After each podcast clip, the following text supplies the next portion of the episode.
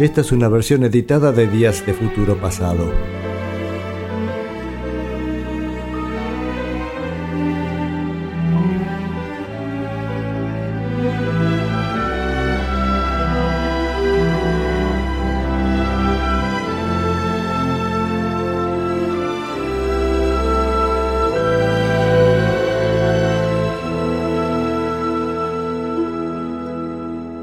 pasada empezamos a hablar de Carol Carol Kay es la bajista eh, más solicitada en la década, del, 60. Perdón.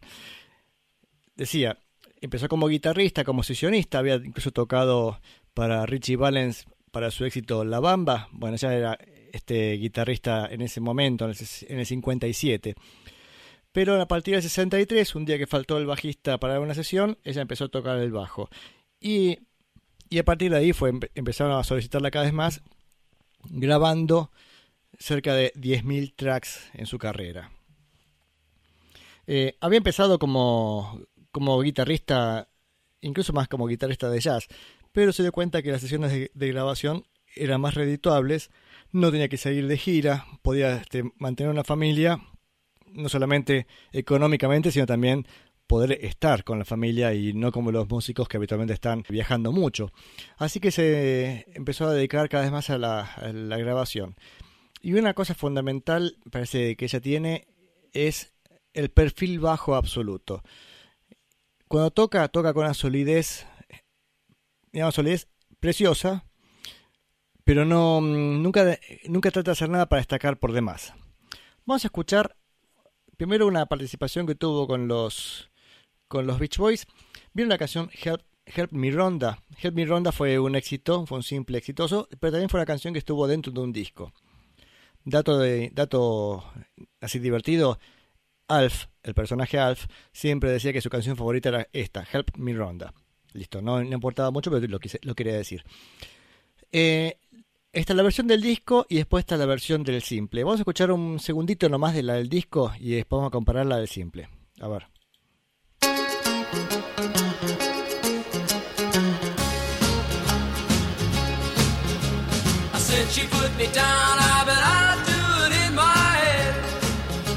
Bueno, esta es la versión del, disco de, los Beach Boys.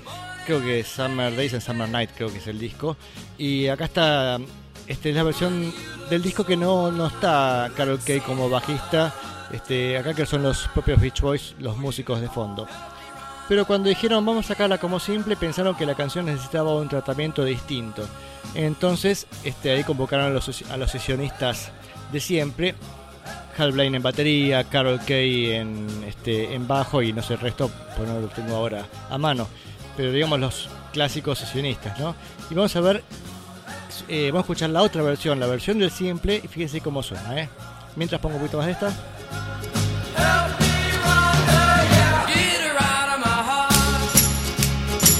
A ver, un poquito de stop y ya vamos a pasar a la siguiente. Ahora vamos a escuchar la versión del simple.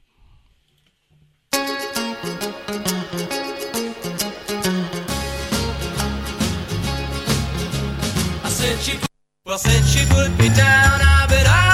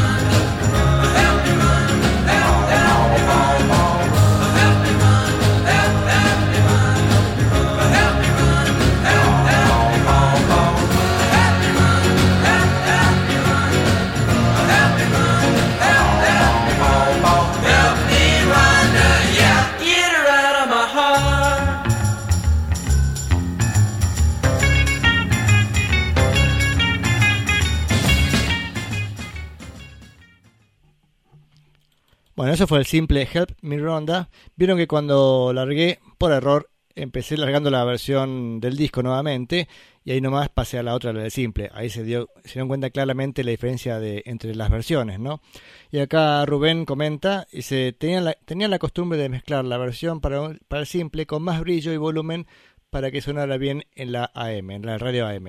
Es así, suena, vieron, con, con un sonido mucho más, eh, más presente.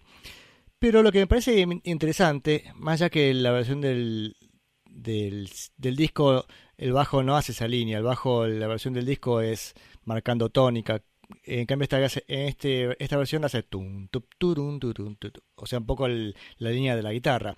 Pero es muy interesante escuchar la maravilla de Carol Kay como bajista y la sutileza que tiene, que cuando arranca le mete un acento, es ese taran, como para darle un poquito más de fuerza. Mira, vamos a escuchar un segundito más, este, y ya no nos lo molesto más, ¿eh?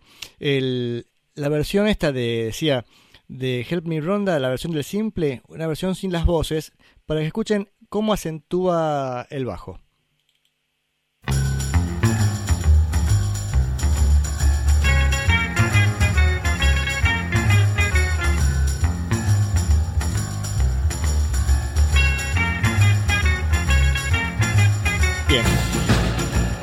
Con suficiente. ¿Vieron cómo mm, hace, acentúan la primera, la segunda no, después vuelve a acentuar, la otra no? Es una sutileza pero mínima, ¿no? Pero en el fondo todas esas, esas sumas de detallecitos mínimos hace que la canción sea un hit y pegue bien, digamos. Este, esa es gran parte del chiste de todo esto. Pero mm, lo importante también hablando de los Beach Boys, esto creo que fue en el año 65. Si no, Gabriel, si estás escuchando, corregime. Pero creo que fue el 65. Este, ah, perdón, acá tenemos más comentarios. Juan comenta, porque toca con púa, por eso la acentuación. Sí, este, toca el, Fender Precision y con púa, sonido muy típico de los 60 pero este, más allá de la púa, también hay que ver cuándo ella decide dar el acento, ¿no? O sea, pero lo puede hacer porque toca de esa manera. El, decía, los, esto que escuchamos recién es del 65 y, y lo que le había pasado a Brian Wilson es que estaba muy estresado por, todos, por ser este compositor, ayudar en la producción de la música, también fue productor de muchas grabaciones, un ritmo, de, digamos, muy, muy este, intenso de trabajo porque sacaban de dos a tres discos por año. Entonces, en esos en esas crisis que le agarran a Brian Wilson, eh, decide dejar de salir de gira con la banda. Entonces llaman a Bruce Johnston, que hasta ese momento había sacado algún disco, este, también así de música surf. Estaba trabajando como sesionista habitualmente de Bruce Johnston, tocando el, el órgano Hammond, habitualmente era su instrumento, y se une como bajista y empieza a salir de gira con los Beach Boys. Entonces, ya sin tener que salir de gira, se dedica Brian Wilson a trabajar con, con la producción de, del nuevo material. A ver, a ver. Ahí quería ver el volumen. Sí, decía, y entonces empieza a, tener su proyecto que después fue así como su obra más importante. Diría, no sé si es la más importante, pero en ese momento fue toda una revolución, que fue el disco Pet Sounds. Pet Sounds este, cambia todo el sonido de los Beach Boys y, de hecho tuvo sus grandes conflictos internos en la banda porque Mike Love, tenía más la idea de decir, este, no, sigamos con lo que nos está funcionando bien, bien, sigamos con la música surf y no, no busquemos cosas nuevas. Pero como no tenía, no tuvo mucho poder de decisión porque estaba de gira, cuando vuelven a escuchar lo que eh, lo que Brian Wilson estaba produciendo ya era demasiado tarde. Brian Wilson había arrancado con un nuevo concepto para, su banda. Y entonces se da el lujo, aparte de llamar a, medio, a medio mundo, o sea, empieza a trabajar con, con montones de sesionistas y a, trabajar muchísimo las canciones. Este, entonces, decía, y entre los músicos que elige para este nuevo disco, para Pet Sounds, está nuevamente la bajista Carol Kay. Bajista y también toca la guitarra en algunas canciones. Esperen un cachito que yo tengo por acá el libro, uno de tantos. Hoy me viene con libros, discos, con todo, este, para, para mostrar lo que, lo que es nuestro, qué sé yo. Vamos a escuchar ahora, a ver qué vamos a escuchar. ¿Dos canciones? Eh, sí, vamos a escuchar dos canciones. Primera la que abre el disco Pet Sounds. Yo, mi idea es algún día hacer este, un especial dedicado a Pet Sounds íntegro, pues un disco este, excelente. Pero bueno, este, a veces uno propone y Carol Kay dispone. Así que vamos a escuchar eh, la canción que abre el disco, Wouldn't It Be Nice, ¿No será hermoso? El, que es eh, increíble. Me encanta varias cosas esta canción. Una es la ralentada que pega en un momento. Ahí obra maravillosa de Hal Blaine como baterista, como le estira el tiempo atrás para que la canción pueda cambiar de tiempo. Y van a ver que es totalmente dinámica. Van a ver cómo se frena y vuelve a acelerarse en un momento. Así que ya les dije, entonces está Hal Blaine en batería, Carol Kay en, bajo Fender y en contrabajo Lyle Ritz. Esta es otra característica de este disco que normalmente usa bajo y usa contrabajo también. En guitarras, Jerry Cole, Barney Kessel, Bill Pittman y Ray Polman. Piano Alder Lori, piano Larry Knetchel, acordeones Carl Fontina y Frank Marocco. Acordeones que aparte hacen un trémolo muy interesante en un momento. Eh, parece timbal y, campanas, Frank Capp, que es percusionista, trompeta Roy Catton, saxofones Steve Douglas, Plus Johnson y Jay Migliori. Otro dato de color, hoy justamente hablando con los amigos, eh, descubrimos que este Plus Johnson es el que toca en la música de la, la, pantalla rosa, del saxo. Bueno, está tocando también acá en esta canción. Vamos con esa canción. Ah, dije dos. Y Let's Go for a While. Esta canción me encanta porque arranca con un bombo por ejemplo, entre el baterista es Hal Blaine. Fíjense qué lindo peso que tiene ese bombo. Tiene. Bueno, esa es la maravilla de Hal Blaine en batería siempre, ¿no? Qué. Mm, no sé decir. Qué, qué sensible que es con, la, con el, el peso que tiene el toque. Es impresionante. Nada más que con dos puk puk, a mí ya me pudo. Bueno, así que Hal Blaine en batería. Eh, timbales y vibráfono Julius Bechter. Carol Kay en, de vuelta en Fender Bass, en contrabajo Larry Ritz, o sea, casi la misma formación. Al Casey en guitarra, con Bernie Kessel también en guitarra. Al Delory en piano otra vez. Roy Catton en trompeta. Saxo Steve Douglas, Sim Horn. Ah, mira, Sim Horn. Plus Johnson y Jamie Glory. Casi la misma formación. Hubiera hecho que eran la misma y listo. Vamos con esas dos canciones.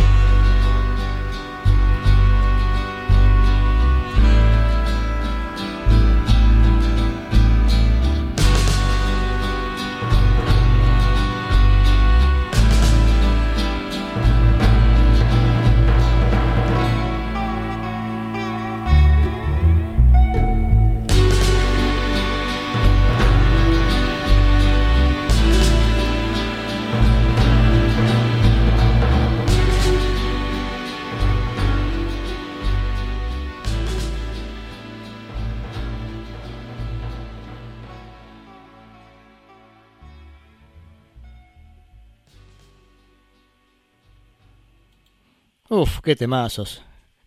¿No sería hermoso el primer tema, Wouldn't It Be Nice? Y después, Let's Go a While for a While. Salgamos un ratito.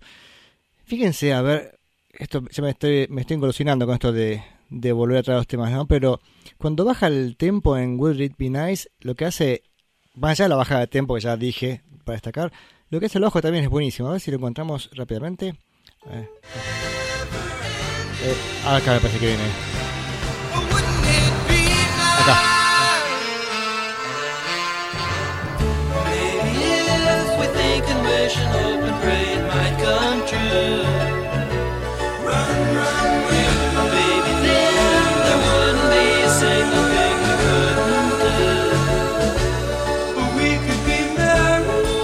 Maravilloso ese bajo, ¿no? Vieron cómo el bajo mantiene la canción.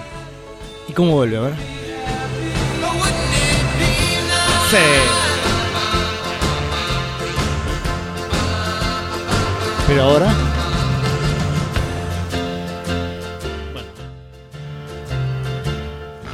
Me, detengo si no voy a escuchar de vuelta todo el tema.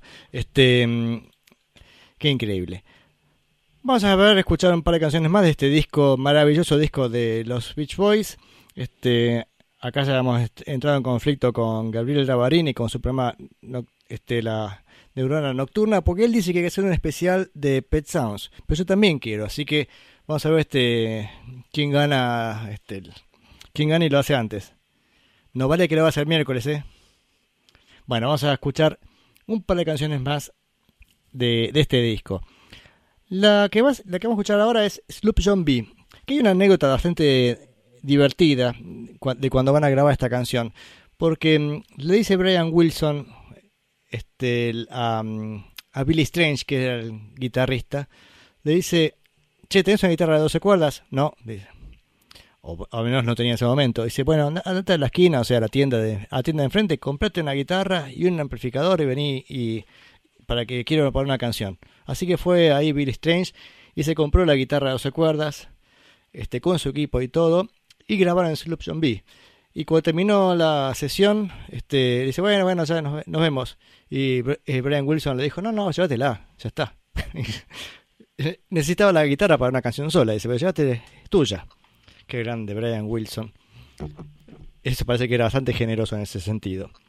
Así que bueno, ya he dicho que este, lo vamos a tener en guitarra a Billy Strange, la guitarra de 12 cuerdas, que es la que hace el comienzo de la canción.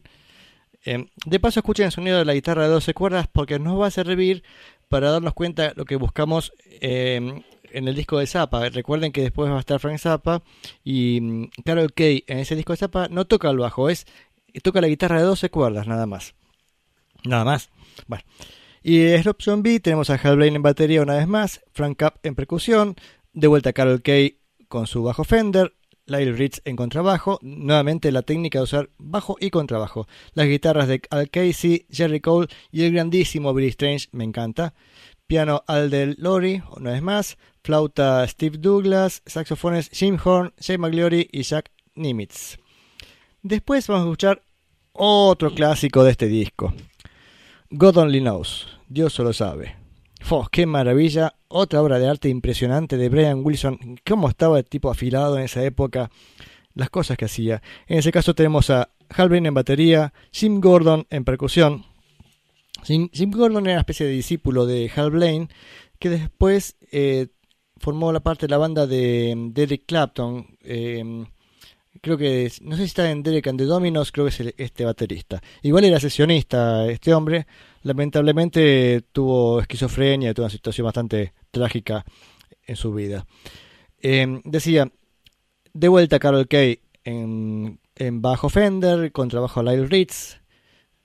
Perdón que menciono a todos, pero está bueno, a mí me encanta saber los nombres de quienes están tocando porque ya de a poquito me voy aprendiendo todos los, todo el mundillo de sesionistas de, de Los Ángeles. Ray Polman en guitarra, Don Randy en piano, Larry Netchell en órgano, acordeones, de vuelta Carl Fontina y Frank Marocco. Acuérdense que el primer tema tuvo los acordeones.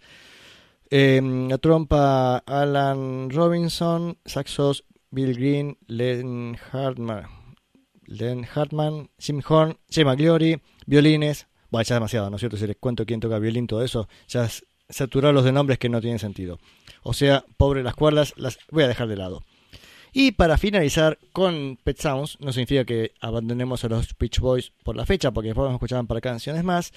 Eh, la maravillosa, buenísima, preciosa, hermosa, no sé si ya dije ese, adjetivo, canción Caroline No. Caroline No tenemos a Hal en batería, percusión Frank Cap, Fender, bajo Fender Carol Kay, esta vez no hay contrabajo, guitarras Glenn Campbell, otra maravilla más, Glenn Campbell, Barney Kessel, en guitarra también, ukelele, Lyle Ritz, ah fíjense, el contrabajista toca el ukelele.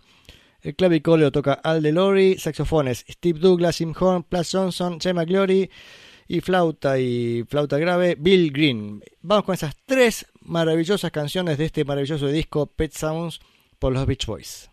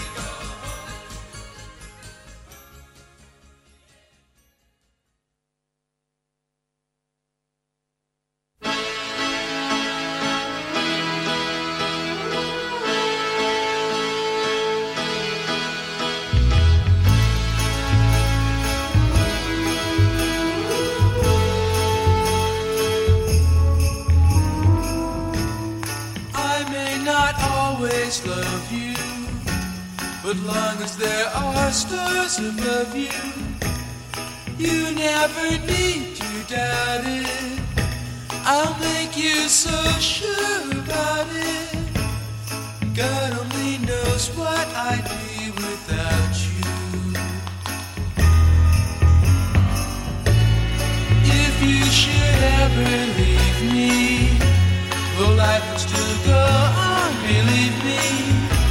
The world could show nothing to me. So what good would living do me? God only knows what I'd be without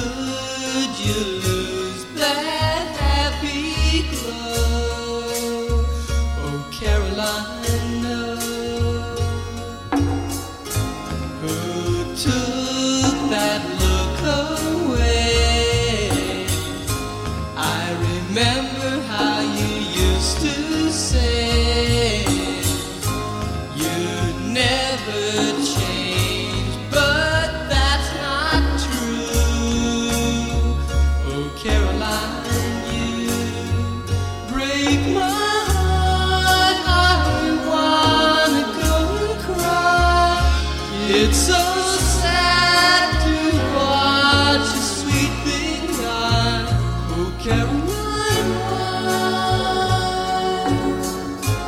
Could I ever find in you again?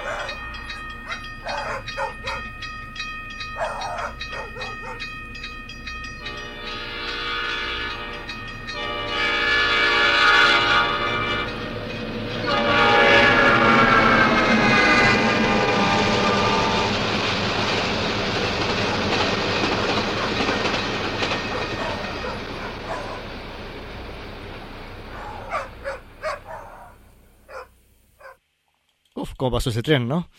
Qué bien, así era el final del disco en realidad, terminaba con Caroline Now. Ahí estaba leyendo que tenía sobregrabaciones, pero no, supongo que también es Carol Kay quien sobregraba el bajo, porque si lo han escuchado, está clarito un bajo bastante más opaco que mantiene la canción y el bajo con púa, que es el estilo también de, Carol Kay, ¿no?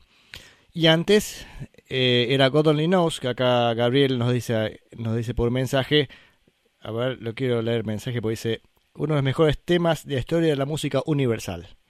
Y si no es para menos. Y primero es Loop Zombie, que era la que quería este, eh, mostrarles el sonido de la guitarra de 12 cuerdas. De paso, recién que termina con ese tren un poco acelerada la, grabación del tren, pasa rapidísimo y está el perro ladrando. Tenía una perra llamada Museta que cuando yo escuchaba este disco se, en ese momento levantaba las orejas y se ponía atenta porque escuchaba el, el perro ladrar. Museta. Bien. Sigamos con los Beach Boys, porque no, esto, no fue lo único que hizo Carol Kay con, con los Beach Boys. Después de este disco fue bastante exitoso, es más, fue, fue muy influyente porque este, los mismos este, Beatles dijeron, upa, upa, acá está la verdadera competencia. La pica estaba básicamente, pica de buen, de buen modo en realidad, porque eran, tenían buena, buena relación. Este, Rebel Soul, el disco de los Beatles, ya había, le había dicho a Brian Wilson de alguna manera, mira que la música pop puede tener otros límites. Entonces acá se manda, Brian Wilson se manda Pet Sounds. Y, y eso también les dice a, a, los Beatles, a ver, gánate esta. Entonces los Beatles hicieron el disco Revolver. Lógicamente venía ahora, bueno, con, con que sigue cada uno. Y los Beach Boys se aventuraron con un disco llamado, que iba a llamarse Smile, que iba, para mí iba a ser un discazo, pero lamentablemente hubo muchos problemas dentro de, dentro de la banda y dentro de la cabeza de Brian Wilson, que además estaba abusando de, de drogas y, llegó un momento que prácticamente enloqueció. Ese disco, este, Smile, empezó a grabarlo en su propia casa, Parece que estaba en el piso de arriba y aparecía acá tanto con el de Savillé diciendo a los músicos lo que tenían que hacer, pero de pronto el tipo estaba, estaba ido. Entonces grabaron un montón de material, un montón de, sesiones y, y, no salió ese disco en ese momento porque no, para mí fue incapaz de terminarlo. Y los Beatles salieron con Sgt. Pepper y Brian Wilson dijo, bueno, ya está, no hay nada que hacer, este, me han ganado. Y los terminó una depresión bastante grande que lo mantuvo fuera de la producción de los discos siguientes de los Beach Boys. Este, estuvo de dos años, dos años en cama. Y mm, igual mucho de ese material de lo que iba a ser Smile se dio un disco llamado Smiley Smile en el también a fines del 67, o sea, después de Sgt. Pepper. Y, y también el disco de 2020 creo que también sale algunas canciones más, este, o Friends creo también, hasta incluso hasta el, disco Surf Up, ahí sale incluso alguna canción de las que tenían grabadas o estaban trabajando para ese momento.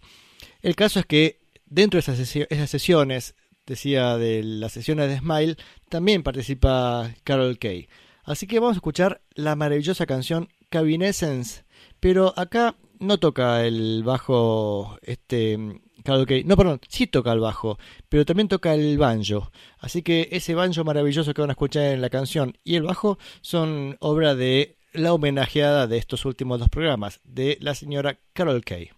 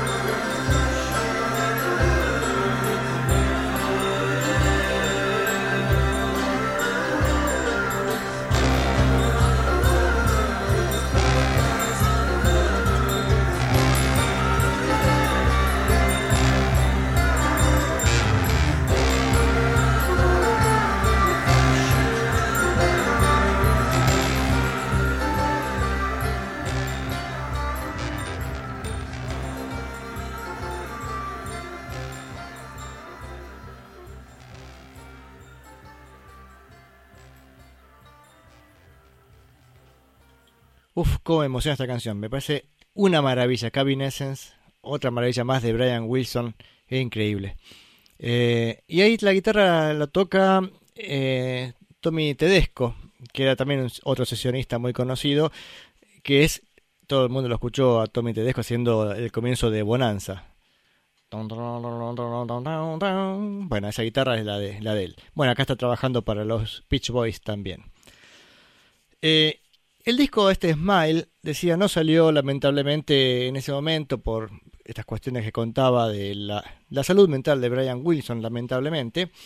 Y, pero muchos años después, en el año 2003, creo que salió, creo que fue el 2003 o el 2004, 2003 me parece que salió, salió finalmente este, el disco con una nueva versión, con unos nuevos músicos, pero muy respetado el trabajo de, digamos, original de los Beach Boys. O sea, no son los Beach Boys, pero el- todos los arreglos están tal cual lo hubieran hecho en el 67. Eh, ese disco, ah, la, la historia mía con ese disco al menos fue que en ese momento habíamos estado de viaje con Mochín Rubén, que siempre me acompaña en el programa.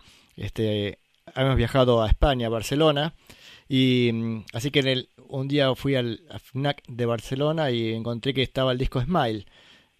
Y estaban las. La gente tiene la posibilidad de escucharlo con auriculares para ir a hacerse un adelanto a ver cómo, cómo suena, ¿no? Este, me acuerdo que la persona que estaba delante mío en, con los auriculares casi salió con las lágrimas en los ojos diciendo es impresionante, increíble, y salió a comprarlo. Yo fui, me puse los auriculares, escuché la canción Zap Zap y dije, sí, sí, sí, sí, hay que conseguirlo. Y la verdad es que ese disco es una maravilla, así que si todavía no escucharon este Smile por Brian Wilson, háganlo, es una maravilla. Otra de las canciones que está en ese disco es Wonderful. Así que vamos a escuchar este, la versión de los Beach Boys de Wonderful. No sé si es la versión que quedó en algún disco de ellos. Este, pero cualquiera sea, es una maravilla. Así que vamos con Wonderful, que es Wonderful. She belongs there left with her liberty, never known as a non-believer. She laughs and stays in the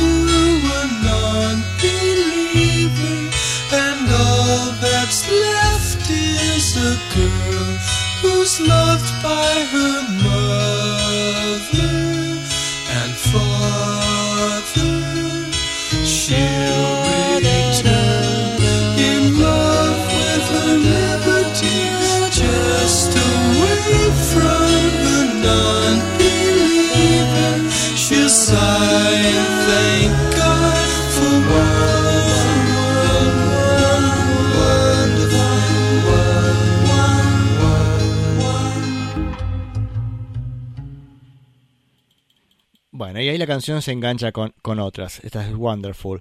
Es que ese disco de Smile también tenía el concepto así de, de canciones enganchadas, ¿no? Eh, el disco Smile, al menos la versión en compacto, viene así como en así como tres bloques. Me parece que en long play no sé cómo lo podrían haber resuelto los, los Beach Boys por la cuestión que los discos, los long plays, había que darlos vueltas, así que era difícil que entraran tres bloques de, de tiempos parecidos, ¿no? A ver, nos pregunta Martín, ¿es clavicordio eso? Sospecho que sí. A ver, mira, dame un segundo. No sé si tengo el... Este... ¿Quiénes tocaban acá? A ver, voy a buscar igual, ¿eh? Wonderful... Eh, Wikipedia. No sé con el Beach Boys, si no va a decir cualquier cosa. Mientras voy aclarándoles a Rubén y a Juan que Tommy Tedesco, el guitarrista que acabamos de escuchar recién, no tiene nada que ver con Johnny Tedesco, este, mm, ah, ampliamente conocido, ¿cierto? Pero no, no era, ¿eh? ¿eh? Sí, no te puedo responder, pero sí es un clavicordio que sonaba seguramente. Es más, de hecho hay otras canciones que he escuchado, aparece con clavicordio, porque me acuerdo, hoy lo busqué esto y, mm, y no aparece el, quiénes tocan en esta canción. No tengo el, el estado de, de, de sesionistas. Yo sospecho que está Carol Kay en esta canción Wonderful porque él, ella participó en las sesiones de Smile, así que estoy casi seguro que, era ella, aunque no tendría la confirmación. Al igual que tampoco podría confirmar que sea ella la que está en la canción que sigue. Eh, la canción que sigue vamos a escuchar es Surf's Up. Oh, ¡Qué maravilla! Otra, otra cosa impresionante de los Beach Boys. Esta es una de las grandes canciones del siglo XX, pero lejos, ¿eh? Este, que ella participó en la en la primera este en la toma de la, en las primeras tomas de la primera parte digamos. Porque también pasaba mucho esto que a veces grababan este algo y después el músico seguía dándole vuelta y por ahí volvía y le grababa otra cosa encima. Entonces por ahí el trabajo de alguien queda perdido porque se le ocurría al, al, en este caso a Brian Wilson volver a grabar otro bajo qué sé yo y por ejemplo, ustedes conocen la canción Good Vibrations, Good Vibrations, Buenas Vibraciones, que es el gran clásico también de los Beach Boys. Este, la línea de bajo inicial es el tum tum, tutum tum, tutum tum, tutum tum, tutum tum, tutum tum. Bueno, esa línea es idea de, de Carol Kay. Ella lo, a ella se le ocurrió hacer esa, esa introducción mientras está el teclado también que acompaña, ¿no?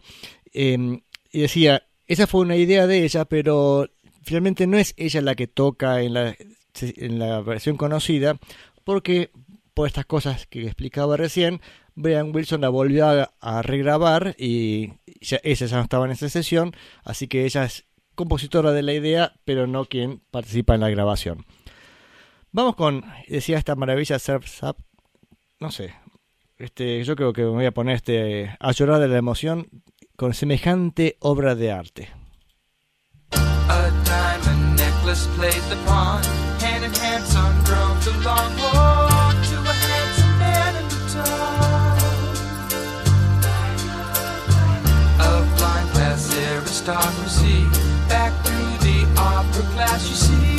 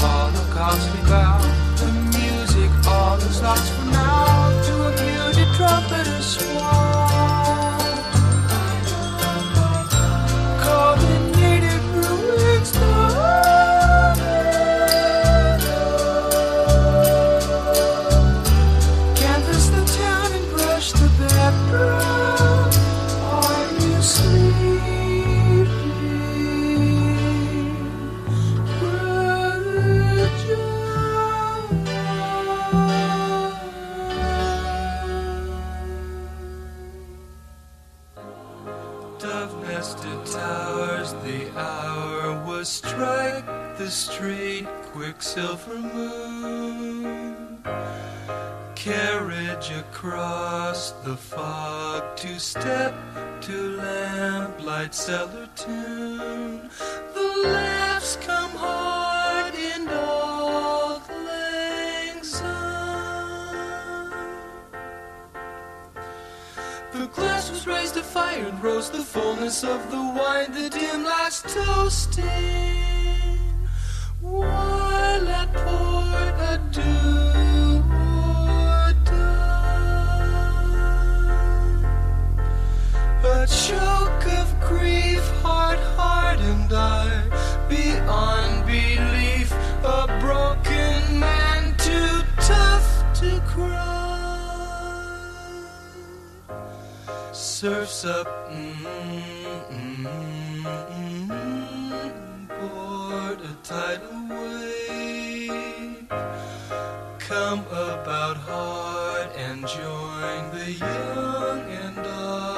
spring you gave.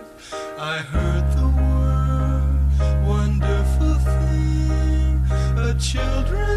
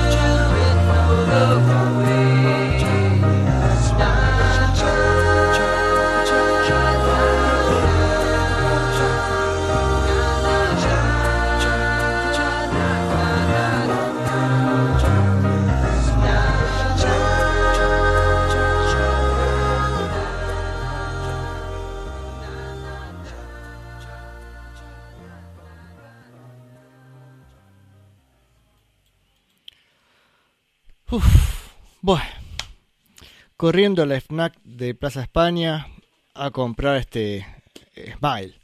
Bueno, esta es la versión de los Beach Boys, ¿no? De la canción Surf's Up. Este, increíble, increíble, qué, qué maravilla. Yo no puedo seguir haciendo el programa después de esto.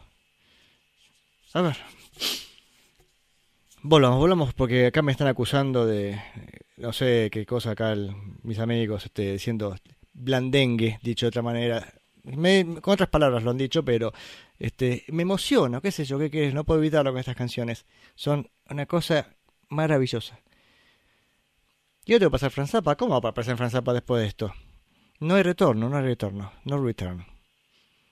El caso es, digamos, sin límite de continuidad, no sé cómo decirlo, pero vamos a pasar a otro estilo, porque la verdad es que la idea de pasar a Carol Kay a ver su trabajo con los Beach Boys, pero con lo que hizo acá es suficiente. Ah, creo que esta canción, Surf's Up, debe estar Carol Kay, eh, porque hoy estuve escuchando así unos, unos piratas. Yo parece para escuchar, para pasar las canciones, me escucho este, hasta las versiones de cómo se fue gestando el tema. Y hoy estaba escuchando y hay un momento que se lo escucha a Brian Wilson que le dice, no, no te preocupes, Carol. O sea que efectivamente estaba ella en esas sesiones. Ahí está la, la prueba. Pero vamos a pasar ahora a otra cosa. Vamos a escuchar el disco Freak Out de Frank Zappa. O al menos un resumen del disco de, de Zappa, ¿no? Este, que es una cosa bastante extraña como todo lo, lo de Frank Zappa, mientras busco acá para buscar bien la fecha, pero creo que es Freak Out desde el 66, si no me equivoco, ¿no? A ver, este, ya os digo, sí, creo que el 27, a ver si, sí, lo iba a decir, lo iba a decir bien, 27 de junio del 66 sale el primer disco de Zappa. Y fue algo bastante curioso porque el productor, Tom Wilson, eh, los contrató pero no conocía bien lo que- no sabía bien lo que estaba haciendo, o sea, este hombre. Porque parece que un día este el- salió ahí a caminar por Sun- eh, Sunset Street, que tantas veces cuento yo ahí este de Los Ángeles y el norte de Hollywood, toda esa historia. El caso es que estaba viendo, ese, había salido a, a- a- este, a ver acá tengo acá la, anécdota, bueno, no importa, a ver, salió a, buscar bandas y se encontró con una banda y escuchó una, sola- una sola canción. Y con eso dijo, ah, está bien, dice, una banda, pensaba que era una banda de rhythm and blues blanco. Y dice, bueno, vamos a grabarlos. Y este Tom Wilson, el productor, se había trabajado igual para varios artistas. Había grabado a Bob- Dylan, eh, Simon Garfunkel. También trabajó después con Velvet Underground, bueno, y algunos más. Con Eric Burdon The Animals. Ahí un poco también este le sacamos la ficha de la personalidad también de, de Tom este Tom Wilson.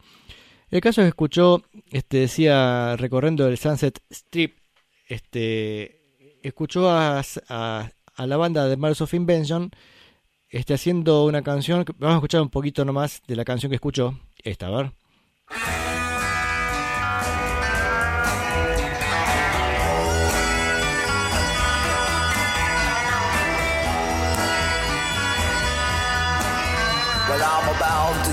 The.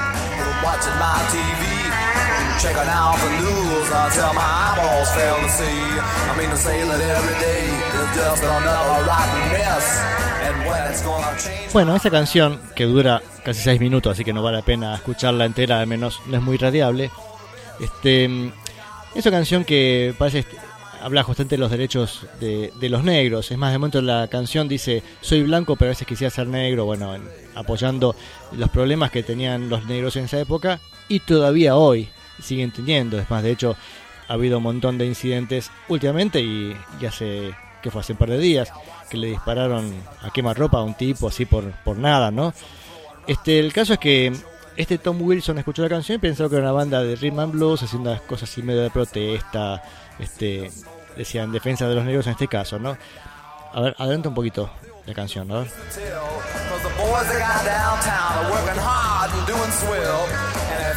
Sigue igual, vamos a avanzar un poco más, a ver.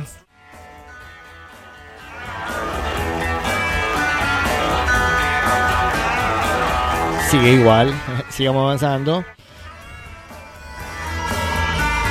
Bien, así está la canción, ¿no? El, caso es que este hombre decía, este, le pareció que era una buena propuesta y los contrató para grabar este el disco. Y cuando estaban grabando el disco, este parece que estaba ahí se dio cuenta que el disco no- que este- que la banda no era banda de rhythm and blues. Este entonces y se dio cuenta de la calidad de Frank Zappa en la composición o la propuesta y todo el trabajo que estaba teniendo este el disco. Y entonces el tipo se recontra entusiasmó y empezó a este a hablarle a la compañía discográfica que tenía una maravilla acá bla bla. Este dicho sea de paso parece que el tipo estaba este se había tomado un LCD en la en la cabina de control. Así que mientras escuchaba a Zappa hacer su música el tipo estaba en su pleno viaje. Así que no sé si podemos confiar mucho en el criterio de Tom Wilson, ¿no? Estaba, el tipo estaba realmente alucinando. Este, me imagino pobre el ingeniero de, sonido, eh, los consejos que le daría Tom Wilson diciendo, graba eso, graba eso. ¿Lo viste? ¿Lo viste? Bueno, el caso es que este hombre que estaba así totalmente sacado, convenció a la compañía discográfica que, que era una maravilla que estaban haciendo y se le ocurrió incluso que el disco fuera doble. No hay muchos artistas que saquen este, su primer disco como disco doble. Y este lo consiguió. Es más, Zappa lo convenció este, también que le- este, para que la compañía discográfica alquilara equipos de percusión, equipos de instrumentos de percusión, así que gastaron 500 dólares en alquilar este instrumento de percusión porque se le ocurrió salir a Zappa así una noche a juntar este todos los freaks que hubiera por, por el Sunset Strip, este, todos los freaks que conocía y los llevó al estudio de grabación para ponerse a grabar este, lo que iba a ser una pieza de ballet. En, el tema es que efectivamente grabaron eso que no sé, dura como 20 minutos de, de la percusión, todo lo mismo, así una especie de cosa muy extraña, que se, que se llamó El retorno del hijo del monstruo Magneto. Y aún así Zappa quería gra- grabarle encima de esa percusión todo un trabajo de orquesta y una otra locura más. Ahí la compañía discográfica dijo, bueno, basta, se terminó el presupuesto, saquen lo que tengan y listo. O sea, así que Zappa parece se molestó un poquito, pero bueno, también realmente primer disco y el tipo con pretensiones de hacer un ballet así misterioso, una cosa de, lo, de locos típico que podría ya ser Frank Zappa. Pero, mm, ¿por qué está Frank Zappa hoy?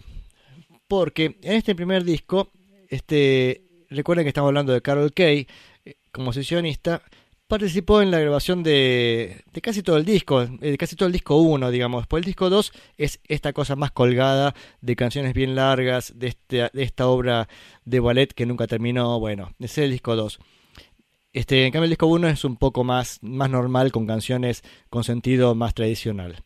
El disco también se editó en Inglaterra, pero como un disco único, creo que sacaron un par de canciones y lo redujeron al tamaño y pudieron sacar un disco único. Después sí salió doble con, a partir de la fama de Frank Zappa, pero en primera instancia sería así: disco doble en Estados Unidos y un disco único en Inglaterra. Vamos a escuchar a ver dos canciones para empezar. I Ain't Got No Heart, No Tengo Corazón y Motherly Love. Si, si ya tienen el oído más o menos este, formado o conocen una guitarra de 12 cuerdas, se van a dar cuenta que esa es Carol Kay quien está tocando. Y si no, no importa, lo importante es disfrutar la música.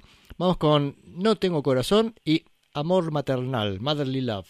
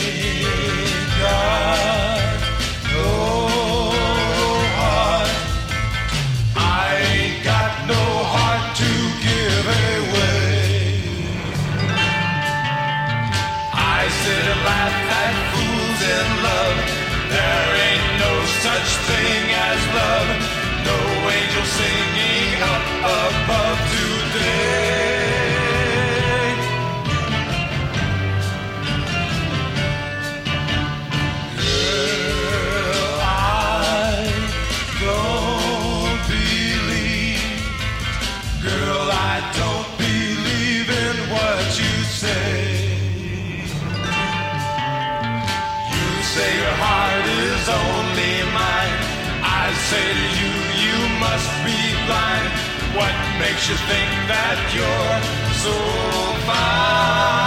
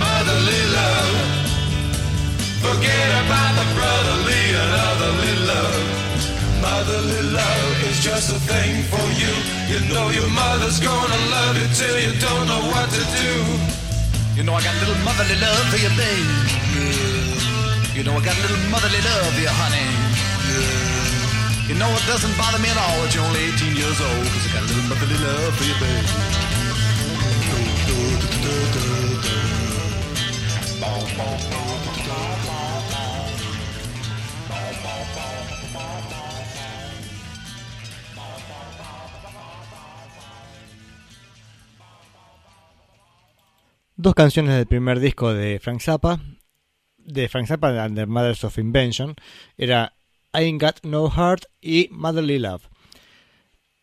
¿Qué más podemos decir de este, disco que no se haya dicho ya? No, mucho no se dijo de este disco. Eh, pero mm, este, por ser un disco de debut de, un- de una banda realmente es impresionante, ¿no? Y mm, ¿qué iba a decirles? ¿Qué iba a decirles? No se me ocurre nada decirles de Frank Zappa. Ah, bueno, que esta primera etapa a me parece genial de Zappa. Por lo general la gente re- recuerda mucho más al Zappa de los 70s en adelante, ¿no? Pero estos primeros discos, tanto Freak Out, digo Freak Out, el disco 1 decía es bastante escuchable, audible, como están viendo, son canciones con formato de canción. El disco 2 de esto ya no, no tanto, hay que decir, bueno, vamos a encontrarnos con 20 minutos de percusión o no sé cuánto dura. Después los discos que siguen, Absolutely Free del 67, me parece una maravilla, este, especialmente todo el lado va como está, como viene enganchada, incluso con los 7 minutos de cuelgue que tiene así una especie de cosa muy freak y fuerte, buenísimo. Y también el disco que sigue después, el tercero, We're Only Need for the Money, también otra cosa una locura. Solo, estamos esto por el dinero. Ese disco me parece también una maravilla, aunque si lo llegan a conseguir, cuidado porque hay la versión que se consigue en compacto es la versión que Zappa regrabó, vale, regrabó el bajo y la batería. Es haciendo un sonido más moderno, lo hizo en el 86. Este, pero se pero se consigue también, si alguien tiene mucha más paciencia, se consigue la versión original, que me parece más interesante por su valor histórico, ¿no? Que eso algún día me, gustaría pasar ese disco algún día. Pasa son, hay que animarse a pasar un disco entero de Zappa. Ya lo hice en el programa cuando hacía en, el, en, la radio Estación del Bosque, acá en Valle Hermoso. Este, sí, salía por internet, pero también lo hacía acá al aire. Pobre mi pueblo, escuchando Fran Zappa este, un viernes a la noche. Aún así, aún así, alguna gente me escuchaba, increíble. Les conté cuando fui a comprar unos choripanes una vez y el tipo me dice, ¿te conozco de algún lado? Y empezamos a charlar y dice, bueno, te haces el programa los viernes a la noche. El tipo me escuchaba este, ahí este, con los choripanes en la ruta. Bien, sigamos, sigamos con este disco de Zappa. Eh, vamos a escuchar dos canciones más y después a ver si se me ocurre qué más decirles. Vamos con Wowie Sowie.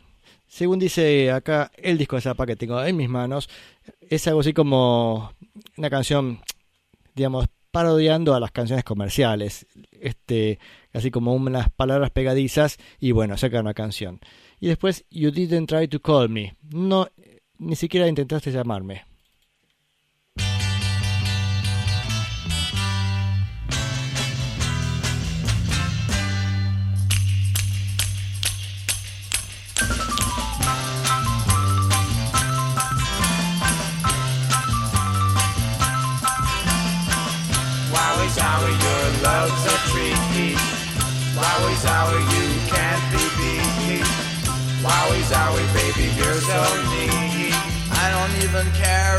Shave your legs.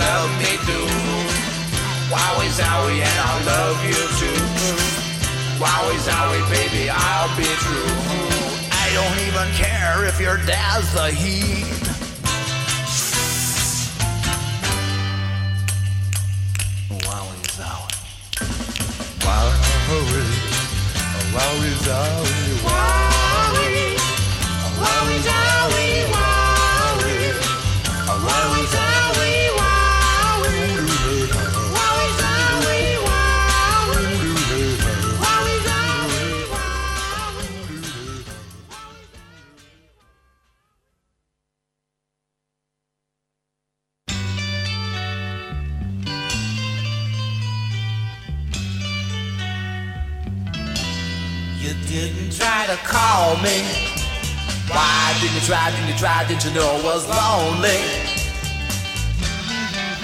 No matter who I take home, I keep on calling your name. And you, I need you so bad, cause you're the one, babe. Tell me, tell me who's loving you now. Cause it worries my mind and I can't sleep at all. I stayed home on Friday just to wait for your call. Didn't try to call me. Why didn't you try, didn't you try, didn't you know I was lonely? No matter who I take home, I keep on calling your name. You I need you so bad. You're the one, babe. Tell me, tell me who's loving you now. Cause it worries my mind and I can't sleep at all. I stayed home on Friday just to wait for your call. I can't say what's right or what's wrong, but I love you. All you gotta do is call me, babe. Cause I want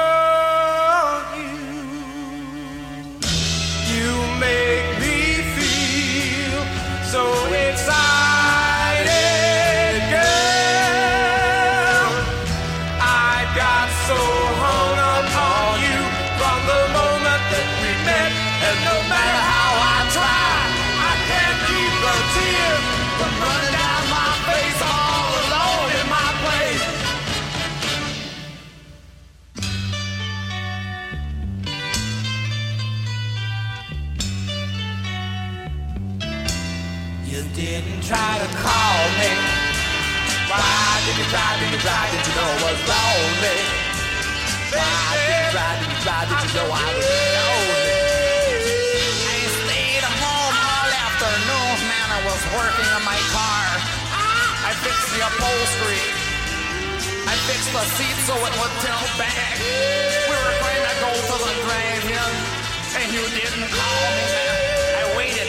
I was Friday night. I remember, man, it was 9 o'clock, and I was sitting at home. I was still watching television, and you didn't try to call me. We've been going steady for six weeks. And I thought you were my teenage thrill. I thought you were my teenage old man, but you didn't call me. I dig you so much, man. Why didn't you call me? If you could have seen me in the afternoon, it was hot out there. Even watched the car.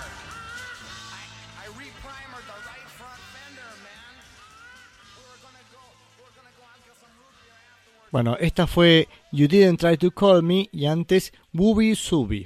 Y como dice mi amigo Gabriel Ravarini en su programa La Neurona Nocturna, este, hay que leer el, hay que tener el disco para leer este, la información que a veces trae, ¿no?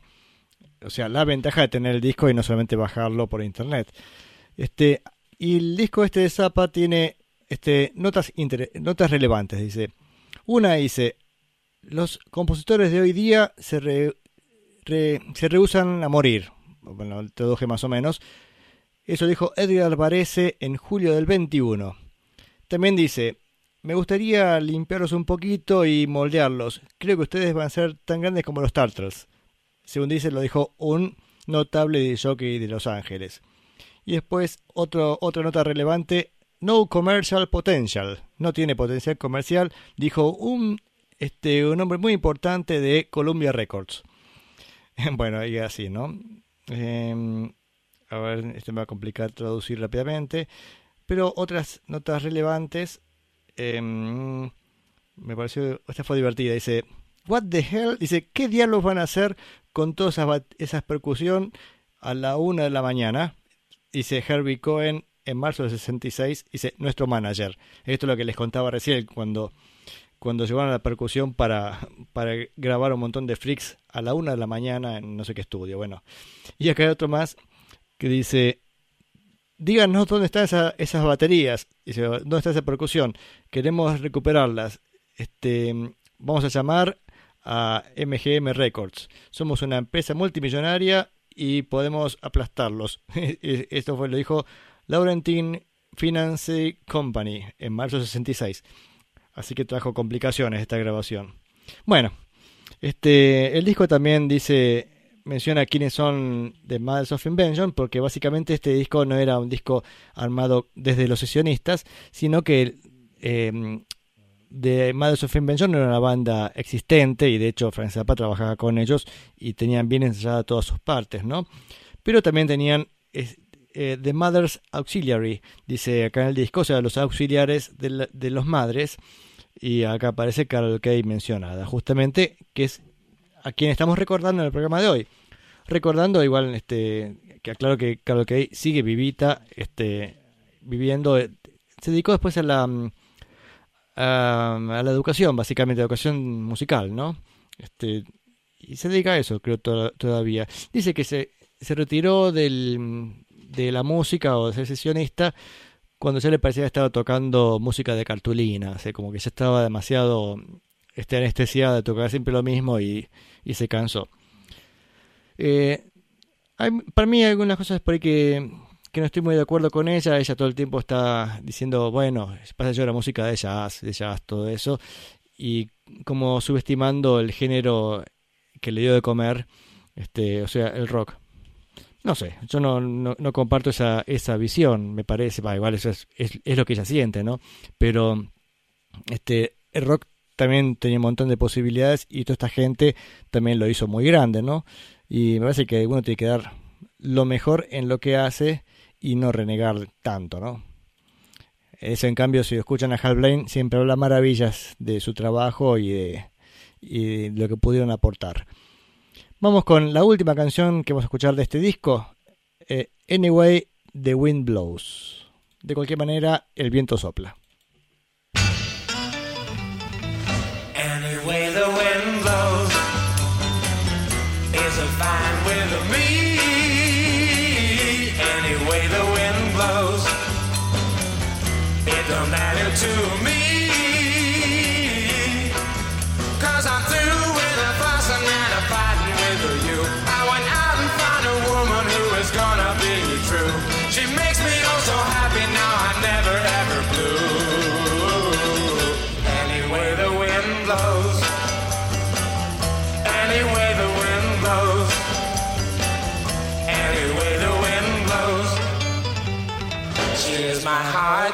Soul. And she loves me tenderly. Now my story can be told. Just how good she is to me. Yeah, she treats me like she loves me and she never makes me cry. I'm gonna stick with her till the day I die. She's not like you, baby, she would never ever lie.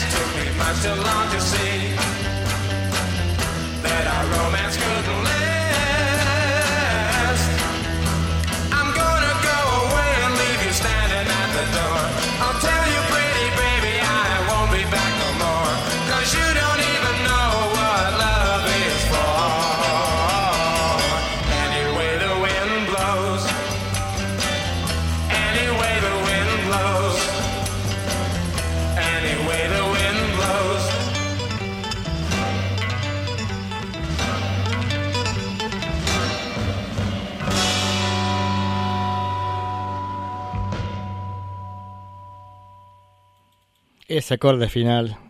Ya me imagino ahí Mochín diciendo, sí, es un acorde de sexta y qué sé yo, bueno. Este, buenísimo. ¿Qué escuchamos recién? Anyway, The Wind Blows por The Mothers of Invention, de este primer disco de The Mothers of Invention, la banda de Frank Zappa. Y acá Juan este, aclara así las declaraciones de, de ella, jactándose que era música de jazz, y dice que para una persona que venía, digamos, de antes de que naciera el rock and roll, el rock and roll era un género menor. Y seguramente el sería un género menor, especialmente en esa época. Recuerden que el rock and roll nació como un género básicamente basado en tres acordes, muy rústico. Este, y el, tema era justamente que los sesionistas que venían trabajando en Los Ángeles, donde estaba la presente, el- donde estaba la producción musical este, más grande, se encontraron que no querían tocar algo tan, tan pavo como el rock and roll. Les parecía que era, era denigrarse como, como músicos. Entonces toda esta camada nueva que yo tanto menciono, este, era justamente la camada que dijo, sí, yo toco eso, no hay problema, ¿qué hay que hacer? Tocar eso, lo tocamos. Este, y seguramente lo han hecho por el dinero en su momento, este, pero también fueron forjando un nuevo sonido, este, y, y después la verdad que sonaban tan bien como los sesionistas estos que se creían que no podían tocar algo tan tan tan sencillo, ¿no? Este y es más dice Hal Blaine justamente que cuando empezaron al comienzo de los los sesionistas anteriores que estaban que tocaban de traje y corbata, dice, estaban más atentos para irse a jugar al golf que para hacer música. Este y ellos vinieron con sus remeras este a hacer este remeras y jeans, o sea, así nomás, hacer este, nuevo, la nueva música, el, rock and roll, ¿no? Y que mm, con el tiempo algún sesionista de los que se habían retirado se encontraron con Hal Blaine y le dijeron, che, al final se podía hacer música interesante con, con ese género. Y sí, era cuestión también de dejarlo crecer, ¿no? Y respecto a Zappa, quería contar una anécdota que me pareció interesante. Justamente me parece que en los 60 había bastante creatividad. Fíjense lo que escuchamos recién de, Zappa, este, lo que escuchamos de los Beach Boys hace un ratito. Cómo realmente tenían este, una cabeza bastante creativa muchos de estos músicos. Y co- contaba Zappa en, ya en los 80 dice que en ese momento este, las, las grandes cabezas de los sellos discográficos no tenían la más mínima idea de música. Ellos lo que se dedicaban simplemente era fumar cigarros y juntar plata en pala y, vivir la buena vida. Este, no tenían ni idea de lo que estaba pasando. Entonces, este, este género nuevo, hecho por jóvenes, este, le estaba dando de comer y bien. Era un éxito, y- así que no se preocupaba mucho porque estaba sonando. Pero, dice, en algún momento dijeron, che, este, este, tenemos que poner a alguien que, sepa del género en la, empresa. Entonces cualquier hippie que estaba dando vuelta, que le servía cuatro veces bien el café, ya se transformaba en un ejecutivo de la compañía discográfica, porque al menos estaba más cerca por una cuestión este, de edad. Entonces, dice, el problema es que esos tipos, al final terminan siendo los, los nuevos este, jefes de las compañías discográficas, a partir de que se fueron este, relevando las cabezas, y quedaron estos salames este, creyéndose que eran dueños de, la verdad musical. Entonces, ahí se quejaba Zappa en los ochentas, cómo estaba todo demasiado acotado, este, la posibilidad de ser creativos, porque todo pasaba por este una especie de censura, digamos, de decir esto es lo que hay que, esto es lo que hay que hacer. Y eso lo que hay que hacer es lo que funcionaba y lo que sea. Entonces empezaron a decidir este, qué música funciona y cuál no. A diferencia de los 60 donde ante el desconocimiento de todo el mundo, ante, un género nuevo, tuvieron la posibilidad de crecer este, desmesuradamente, diría yo. Bueno, ¿qué hora es? A ver, son las 10 menos 10.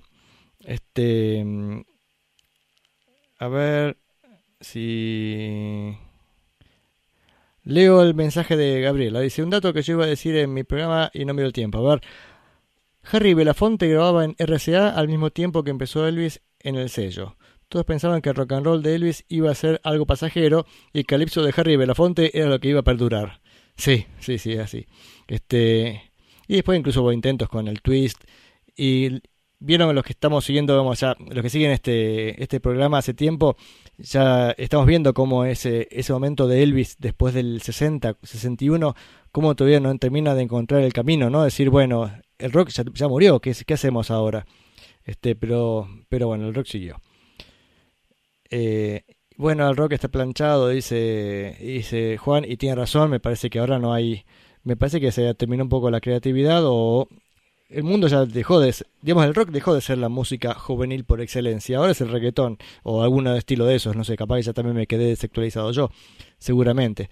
Pero bueno, este, este, me, hace acordar las palabras de John Lennon cuando se comparaban, comparó a los Beatles con Jesucristo, que él decía, este, decía como que el cristianismo, no sé, este, tenía dos mil años, qué sé yo, y, dice, y el rock and roll, no sé cuánto va, va a existir. Yo creo que una- un exceso de confianza pensando que el rock and roll iba a ser un género que iba a quedarse para, instalado para siempre, ¿no? Como si también vamos a tener dos mil años de rock and roll. Me parece que fue mucho más cortito de lo que, lo que se esperaba. Trap, eso me dice. ¿Qué pasa el trap? ¿O qué me está diciendo, Juan? Ah, trap, la música. Que eso es lo que se escucha ahora, es el trap. Perdón que no desconozco tanto. Bien, veo que hubo actividad en Facebook. Gracias por comunicarse. Hay un montón de gente que ha mandado mensajes en Facebook, pero como este, no sé leerlos, no los puedo leer. Este, digo porque cada vez que meto a Facebook se me traba toda la computadora, así que a lo sumo lo que hago es que me muestre las, este, las notificaciones y veo que ha habido mucho movimiento. Gracias a todos los que se han comunicado con el programa y los que no se comunicaron también les agradezco que se han estado escuchando. Em, si quieren escuchar algún programa pasado, recuerden que este, está la posibilidad de escuchar los, los podcasts, que eso se meten... Bueno, si, se meten en Facebook, buscan un poquito, están hurgando y van a encontrar este, el, el link a los podcasts. También hay link a las a las listas de canciones, porque de cada, de cada programa después hacemos un este un listado, ¿cómo se llama? De, sí, de canciones en YouTube, así que por ahí simplemente si quieren escuchar nada más que la música, este lo pueden buscar por ahí. Eso me ayuda mucho Gabriel armando este el listado. Él lo hace también con su programa y lo hace creo que a través de Spotify. O sea, estamos por todos lados. Si nos quieren encontrar, nos encuentran. De hecho, esta semana también apareció este Banda Retro en Instagram. Así que si también tienen Instagram, creo que buscan Instagram no sé cuánto, barra Radio Banda Retro o no sé cómo. Ustedes- eh, Ustedes conocerán más que yo estas tecnologías modernas y podrán comunicarse. Igual creo que no voy a poder hacer tiempo 10 minutos más, ¿no? Porque se me acabó la música para hoy. No, en realidad no se, no se acabó. En realidad dije, bueno, vamos a... No, me, no quiero estar como siempre, estoy a las corridas hasta el último segundo. Pero nos vamos a ir despidiendo con un par de canciones, aunque me, todavía me queda un rato más. Vamos a escuchar primero, esta me pareció, este, quería para despedirme, este, la canción Cabin Essence, que ya escuchamos recién por los Beach Boys, también la versión de los Beach Boys, pero una versión nada más que el track básico nada más, o sea, la música sin las voces. Este, mm, y ahí ya nos va a dar este, para una canción más. Después lo decido. Vamos con esta Cabin Essence, la versión nada más que de las voces, de, perdón, sin las voces. Recuerden que tenemos a Carol Kay en bajo y, eh, y banjo.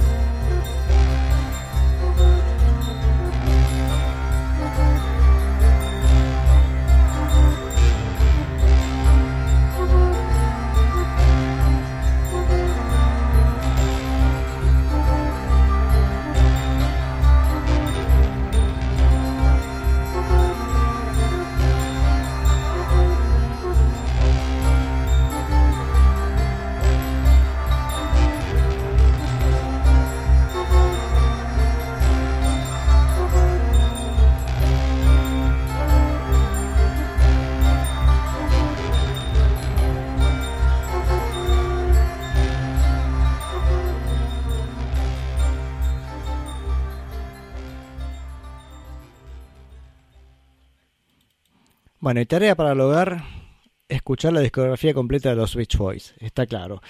Al menos este periodo, me parece que desde Summer Days and Summer Nights, esos discos, a partir de ahí, este, cuando empieza a meterse más el trabajo con la Breaking Crew, uff, Pet Sounds, Smile Smile, qué, qué discasos, por Dios. Bueno, ahora sí, me voy despidiendo. Em, la semana que viene vamos a escuchar finalmente el primer disco de los Who, así que ahí nos vamos a poner un poquito punks, porque ese disco realmente es, así un atropello, este, todo lo contrario de la sensibilidad de los Beach Boys, los Who.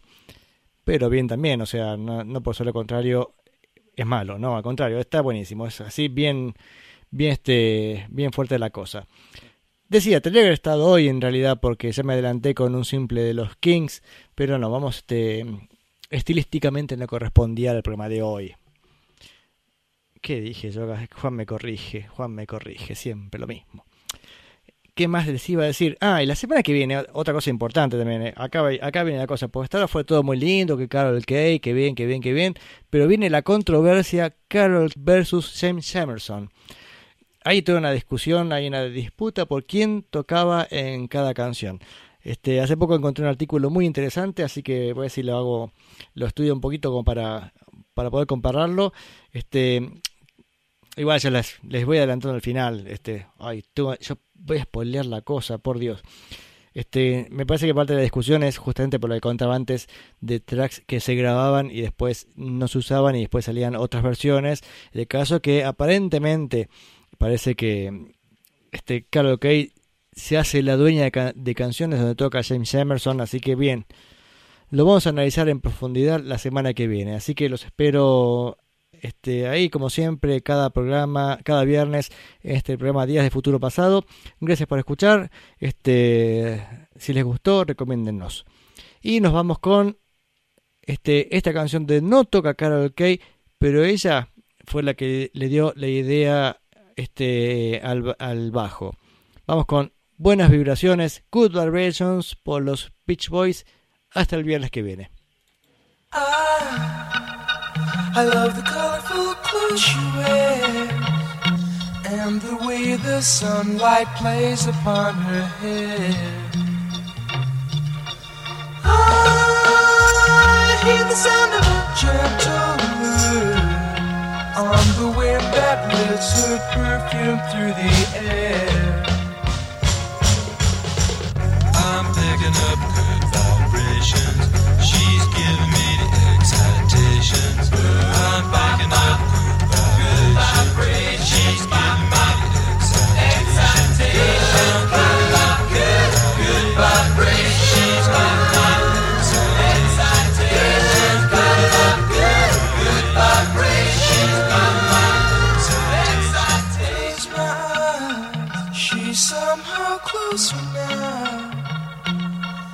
Softly smile, I know she must be kind.